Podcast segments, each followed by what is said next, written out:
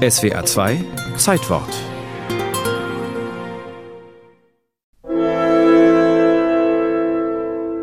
Im Wald von Compiègne, rund 80 Kilometer nördlich von Paris, wird im November 1918 hart verhandelt.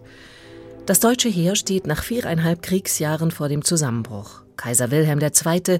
und die oberste Heeresleitung drängen auf einen Waffenstillstand. La délégation est là, dit tout d'abord M. Herzberger, pour recevoir les propositions des puissants alliés.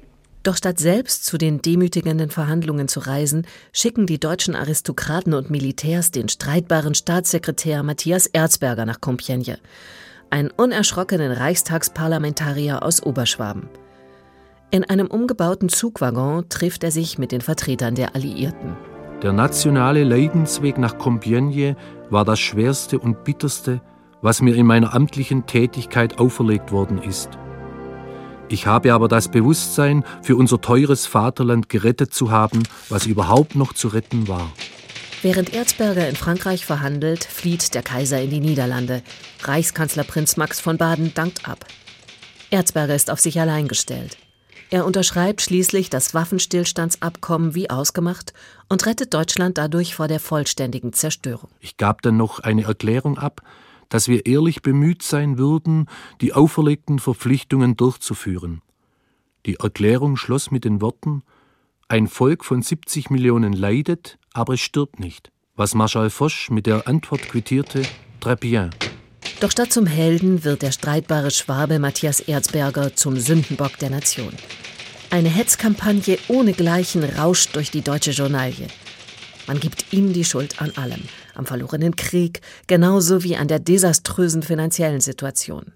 Trotzdem drängt Erzberger, der Finanzminister der Republik, auf ein neues, übrigens bis heute gültiges, einkommensabhängiges Steuersystem. Gemeinsam zogen wir in den Krieg, als geschlossener Staat treten wir in den Frieden über. Gemeinsam und gleich mögen die Lasten sein, unabhängig von dem Wohnsitz des Steuerzahlers. Wenig später versuchen ehemalige Weltkriegssoldaten Erzberger zu erhängen. Im Januar 1920 schießt man auf ihn. Er kommt jedes Mal nur mit knapper Not davon. Unbeirrbar hält er trotzdem an seinen Reformplänen für das Steuerwesen fest, erklärt Christopher Dove vom Haus der Geschichte in Stuttgart. Erzbergers Freunde haben ihm nahegelegt, er möge eine Waffe mit sich führen. Erzberger hat aber gesagt, ich möchte das nicht, ich möchte nicht eine Waffe führen und führen lernen, um einen Menschen zu töten. Erzberger ist damals einer der wenigen hauptberuflichen Politiker. Seit seinem 25. Lebensjahr ist er schon für die katholische Zentrumspartei im Reichstag.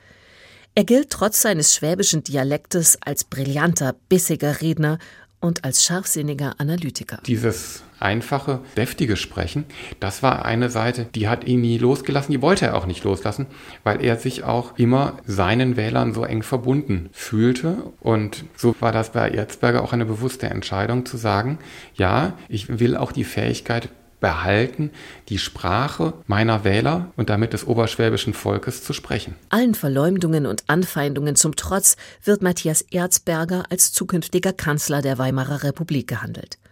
Bevor er dieses Amt antreten will, macht er im August mit der Familie Urlaub im Schwarzwald. Am Morgen des 26. August 1921 trifft er sich mit einem befreundeten Abgeordnetenkollegen zu einem Spaziergang. Seine Frau und seine jüngste Tochter lässt er im Hotel. Zwei Rechtsradikale der Terrororganisation Konsul beobachten die beiden Spaziergänger und feuern auf nächster Nähe zwei Schüsse auf Erzberger ab. Er stirbt sofort. Und mit ihm eine wichtige Möglichkeit, dem erstarkenden Nationalsozialismus politisch die Stirn bieten zu können.